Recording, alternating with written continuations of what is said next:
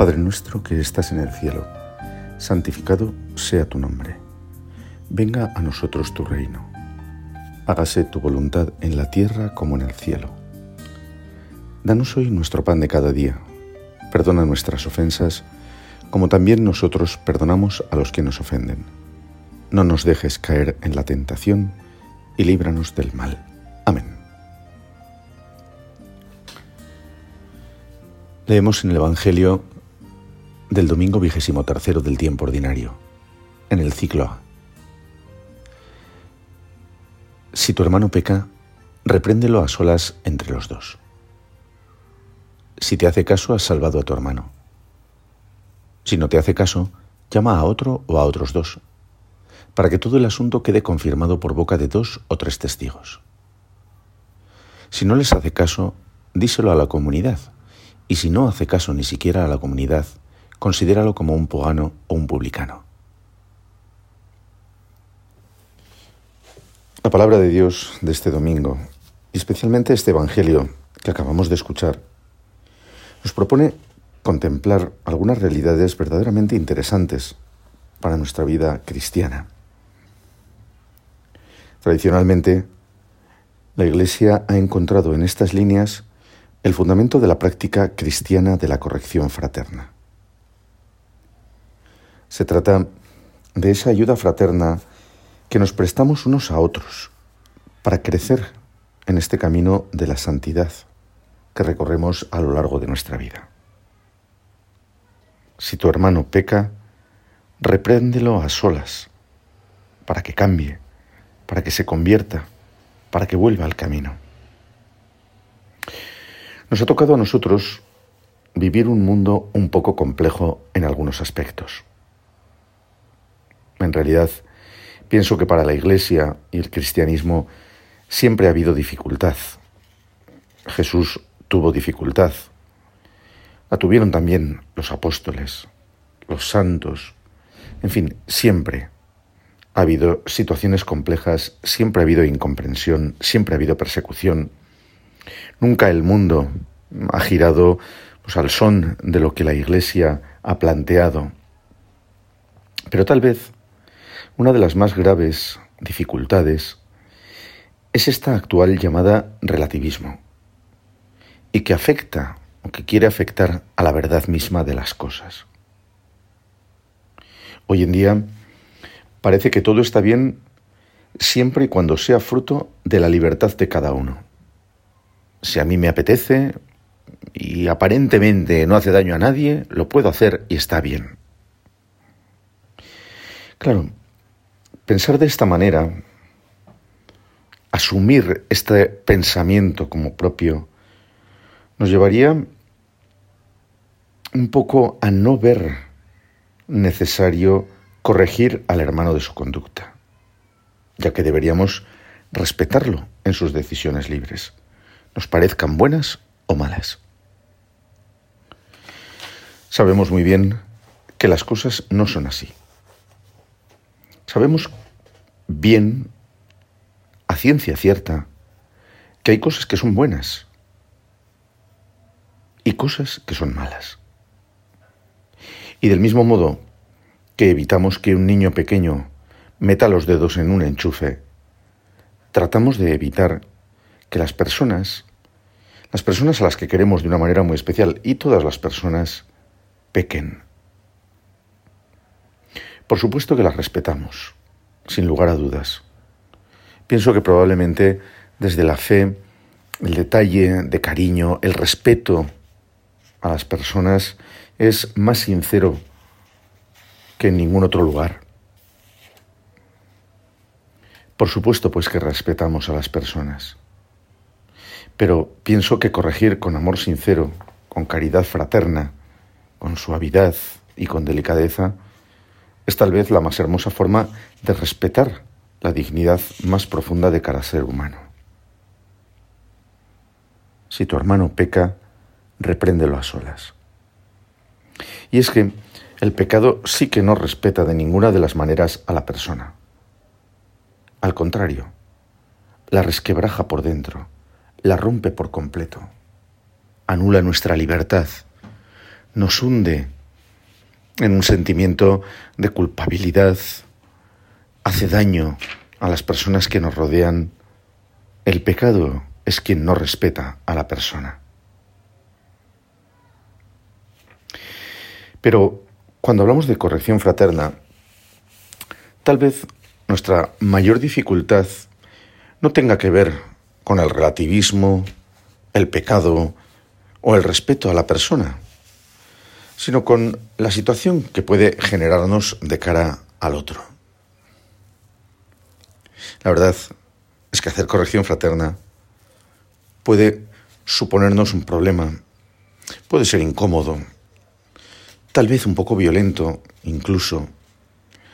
Evidentemente, si no lo hacemos en primer lugar desde el amor, con delicadeza, con verdad. Hacer corrección fraterna no es echar en cara algo que a nosotros no nos gusta del hermano. No se trata de eso. Se trata de buscar que salga de un error o de un pecado, de algo que objetivamente le hace daño y daño a los demás. Pero nos cuesta muchas veces dar ese paso y ayudar al hermano de esta manera. Quizás podríamos plantear de otra forma la cuestión. Se trata de un bien para él, de un detalle de fraternidad. Es un cuidado espiritual. Conviene, evidentemente, que cuando vamos a dar el paso, lo hagamos, si es necesario, teniendo en cuenta que ha de tratarse de algo verdaderamente importante. Como digo, no es echar en cara al otro algo que no nos gusta de él, sino buscar que cambie en algo que le hace daño, en algo que es malo para él y para los demás. Se trata de algo importante, por lo tanto. Puede ser un pequeño detalle, pero importante. Conviene también que alguna persona con criterio, nuestro director espiritual, sacerdote, un amigo en quien podamos confiar, pues nos dé un consejo al respecto, que lo consultemos con alguien, que pidamos ayuda también si tenemos o nos vemos en la situación de tener que hacer corrección fraterna. Todo esto ayuda a que las cosas sean como tienen que ser. Esperar el tiempo necesario y, evidentemente, plantearlo como lo que es. Como decíamos, una ayuda, un servicio de caridad y de amor. Plantear la corrección fraterna presupone otras realidades, como la pertenencia a una comunidad o la amistad misma. Los buenos amigos se ayudan entre sí. Y es en el seno de una buena amistad donde encontramos el caldo de cultivo de una experiencia de corrección fraterna gozosa y fructífera. Podríamos pensar que algo así solo puede darse entre cristianos pero cuando ponemos una amistad sincera de por medio, nos damos cuenta de que las palabras de Jesús son válidas para cualquier persona. Practique la religión que practique y piense lo que piense. Si hay amistad, podemos tratar con profundidad las cuestiones importantes de la vida, ayudarnos los unos a los otros, corregirnos si es necesario. Es en el seno de la amistad donde entendemos que una llamada de atención sobre un tema importante es una manifestación más de amor, de fraternidad y de todo aquello que significa la amistad.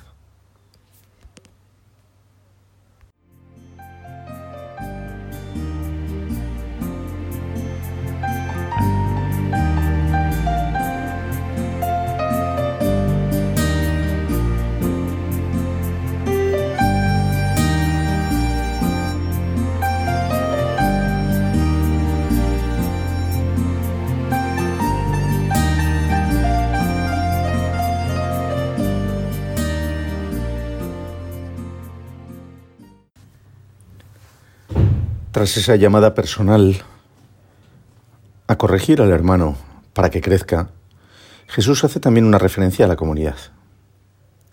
Si no te hace caso, ponlo en conocimiento de la comunidad. Pertenecer a la Iglesia es para nosotros algo que tenemos asumido desde niños, en la mayoría de los casos. Y tal vez por eso no sabemos siempre valorar la grandeza y el regalo tan enorme que es ser iglesia. El Señor Jesús ha querido la iglesia y la ha querido para nosotros. Una comunidad fundada por Cristo, movida por el Espíritu Santo, amada por el Padre en cada uno de sus miembros. La Iglesia es nuestro hogar y en ella encontramos todo lo necesario para vivir nuestra fe en plenitud. Pero es que además la pertenencia a la Iglesia nos hace miembros de una comunidad de hermanos, en donde se da una verdadera fraternidad, tal y como es querida por Cristo. Quizás, y por esto mismo, hay una especie de trabajo previo que hemos de ir haciendo cada día. Rezar. Rezar por todos los que formamos la Iglesia. Si el Señor nos asegura que todo cuanto pidamos al Padre nos será concedido, cuanto más si lo que pedimos es que un hermano salga de un error o un pecado, que supere una dificultad espiritual, humana, que crezca como miembro del cuerpo de Cristo, que se santifique.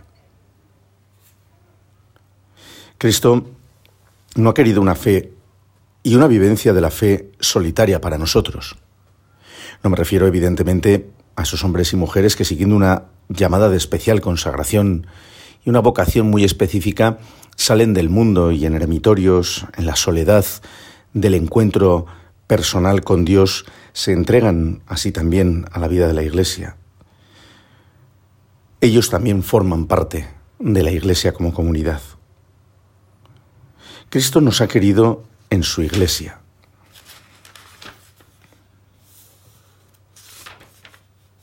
Como miembros de una hermosa y gran familia numerosa. Todos tenemos experiencia de que los miembros de una familia han de ayudarse. Y tal vez esto se da de una manera más intensa cuando alguno de los que forman la familia pasa por una especial necesidad o sufrimiento. Sin embargo, no siempre tenemos esta conciencia con respecto a los otros miembros de la Iglesia. O de una manera más concreta, con respecto a los otros miembros de nuestra comunidad, de nuestra parroquia, de nuestro grupo, etc. Evidentemente, no tenemos la misma relación con todos ellos. Hay gente con la que tratamos más habitualmente, gente con la que tenemos una relación intensa de amistad, otros a los que saludamos el domingo a la salida de misa y otros a los que ni siquiera conocemos. Pero sí que deberíamos tener una constante necesidad de oración, de intercesión. La preocupación por la Iglesia en sus miembros concretos debería estar presente a diario en nuestra oración. Porque, en primer lugar, siempre hay necesidades que requieren de la oración. En algunos casos serán de carácter material, oraremos y en la medida de nuestras posibilidades ayudaremos. En otros casos, esas necesidades serán de tipo espiritual.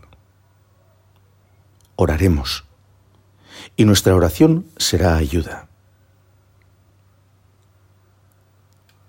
Esas necesidades de todos los que formamos la Iglesia pueden ponernos también en tesitura de tener que intervenir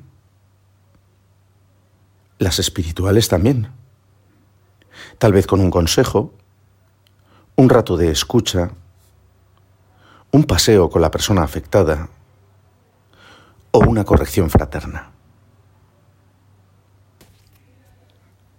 Pero habremos movido el corazón de Dios con nuestra oración, si vale hablar así, y vale hablar así. Y si su gracia no ha hecho ya todo el trabajo nos habrá preparado el terreno para que nosotros podamos poner lo que nos corresponde, nuestra parte.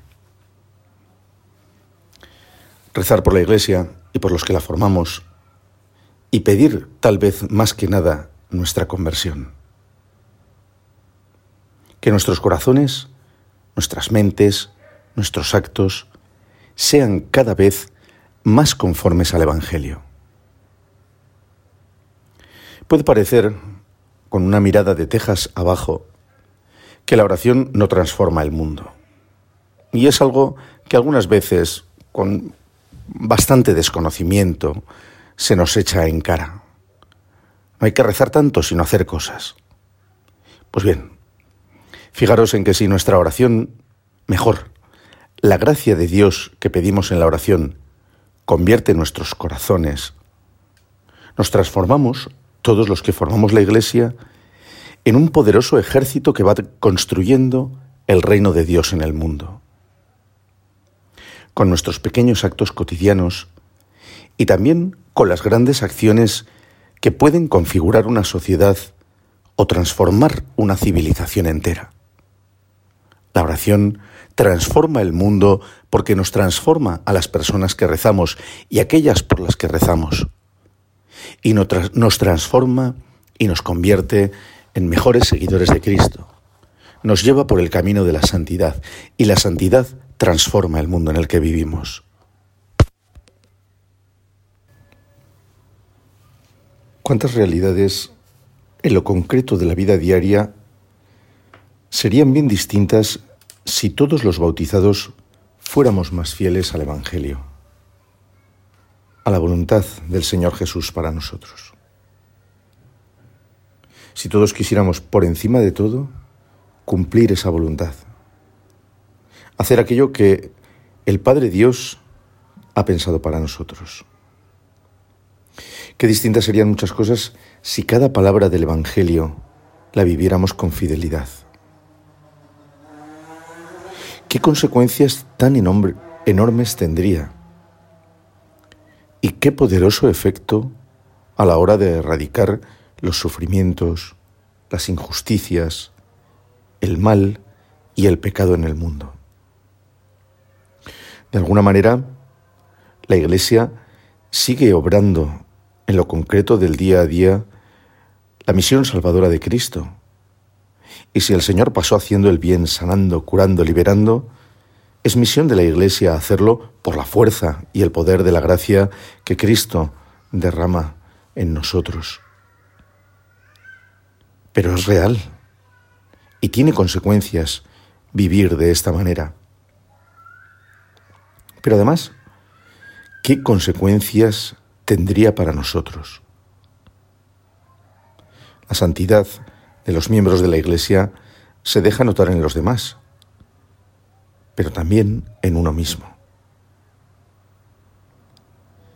Frente a quienes aseguran, piensan y dicen que la oración nos sirve, nosotros afirmamos hoy que la oración lo cambia todo. Ocurre, eso sí, que nuestra libertad muchas veces quieran andar senderos muy distintos de los que el Señor ha pensado como camino para nuestra felicidad.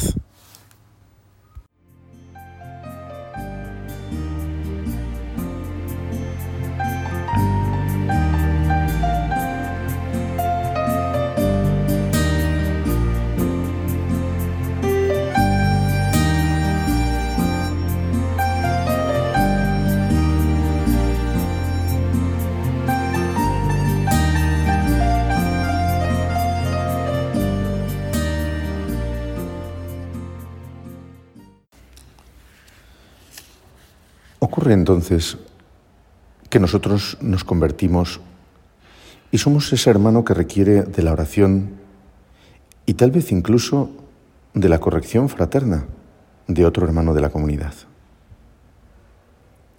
Y si antes decíamos que hacerla puede ser difícil, recibirla seguramente lo es más. A nadie nos gusta que nos corrijan. Los seres humanos tenemos fruto del pecado original, una tendencia a la autojustificación. a ver los errores de los demás, como el Señor dice en el Evangelio. No te fijes en la paja que tu hermano lleva en el otro, sino en la viga que tú tienes en el tuyo. Pero nos cuesta. Vemos los de los demás, pero no vemos nuestros propios errores. En fin, lo sabemos muy bien. Siempre juzgamos con clemencia nuestros propios actos. Consideramos nuestra forma de actuar correcta y adecuada. Muchas veces escuchamos cómo la gente se ampara en el yo no robo y no mato, una, una generalidad para considerar aceptable prácticamente cualquier cosa que hagamos. Siempre hemos de estar un poco alerta ante estas justificaciones propias y la autocomplacencia. Si bien es cierto que podemos llevar una vida que quiere alcanzar la santidad, es igual de cierto que no somos perfectos. Y no pocas veces erramos y pecamos. La oración constante, el examen de conciencia diario y de una manera muy especial el acudir al sacramento de la confesión con frecuencia nos ayudarán mucho, muchísimo, a crecer día a día en santidad. Es el camino que la Iglesia tiene para nosotros. Oración, examen sencillo y sincero y el sacramento de la confesión cuando necesitamos de la gracia de Dios para restaurar nuestra alma tocada por el pecado. Pero, sin duda alguna, contar con personas que buscan lo mismo que nosotros nos ayudará. Y serán también esa luz que necesitamos para salir de la oscuridad en la que el pecado nos mete. Ser realistas en este aspecto de la vida cristiana nos hace ver que de primeras una corrección, que nos hagan una corrección, va a chocar de frente con nuestro orgullo. No nos va a caer bien. Y como decíamos, trataremos de justificarnos, tal vez incluso de defendernos con un buen ataque. Solo hay una forma de vencer esto, con la ayuda de Dios, con su gracia. Escuchar pacientemente a quien nos está hablando, esperar a que termine, respirar profundamente. Y, si es posible, antes que nada, acercarnos al sagrario de una iglesia cercana y ponerlo todo en la presencia del Señor. Si la persona que nos ha corregido lo ha hecho con rectitud de intención, también Él lo habrá puesto previamente en la presencia de Dios, en su oración. Esa es la garantía de que las cosas van a ir bien.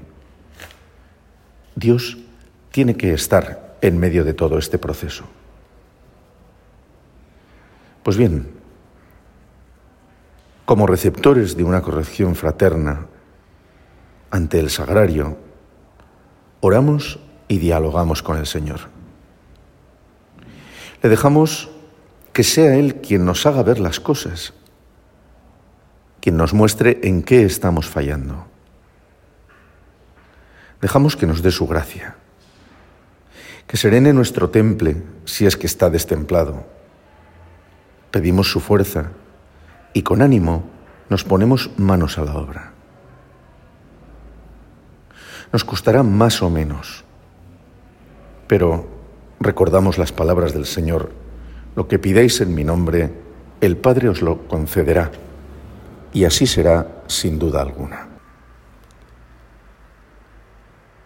Cuánto bien se nos hace y podemos hacer si nos tomamos en serio esta realidad. Hoy hacemos nuestra oración como cada día en la presencia de Dios. Y se trata de un momento privilegiado para hacer examen y ver cómo llevamos estos aspectos que hemos meditado. No se trata de hacer algo forzadamente porque hay que hacerlo, sino de estar pendientes los unos de los otros, de cuidarnos, de buscar el bien espiritual de los demás, de querer de verdad que todos vayan más arriba en santidad, de querer que el mundo cambie y lo haga a mejor, de vivir la fraternidad, de seguir más fielmente a Jesús, de ser mejores hijos de la Iglesia. Quienes más nos han ayudado a crecer, a mejorar, quienes con más cariño y delicadeza nos han alejado de, los errores, nos han hecho volver al buen camino, han sido nuestras madres. ¿Cuántos desvelos por su parte? Cuando éramos niños, sin duda alguna. Y al ir creciendo, y hasta en la madurez. Ellas siempre quieren lo mejor para nosotros, y lo buscan. Y además de su oración y sacrificio por nosotros, siguen todos y cada uno de los días de su vida dándonos sus consejos y corrigiéndonos cuando es necesario. Qué mejor cosa, pues, que dejarnos guiar por el amor de nuestra Madre del Cielo. Es verdad que ella no necesitó corrección alguna. El Espíritu Santo habitaba en plenitud en su alma a lo largo de toda su vida, llevándola siempre por un camino de perfección en la vivencia de su relación con Dios y con los demás. Pero, ¿cuántas veces la Virgen María habría ayudado a quienes le rodeaban a vivir más cerca de Dios, a ser mejores personas, a ser más amables los unos con los otros, más generosos, a ir a la sinagoga con mayor deseo de encontrarse con Dios. Y por supuesto, tras la resurrección de su Hijo, cuántas veces su presencia sus palabras, su forma de actuar y su oración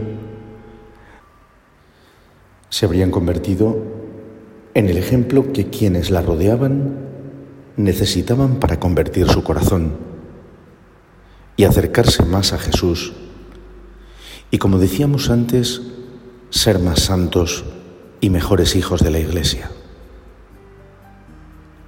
A su intercesión nos encomendamos también nosotros.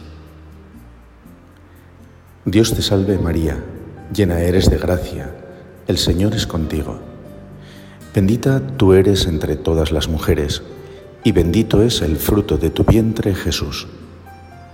Santa María, Madre de Dios, ruega por nosotros pecadores, ahora y en la hora de nuestra muerte.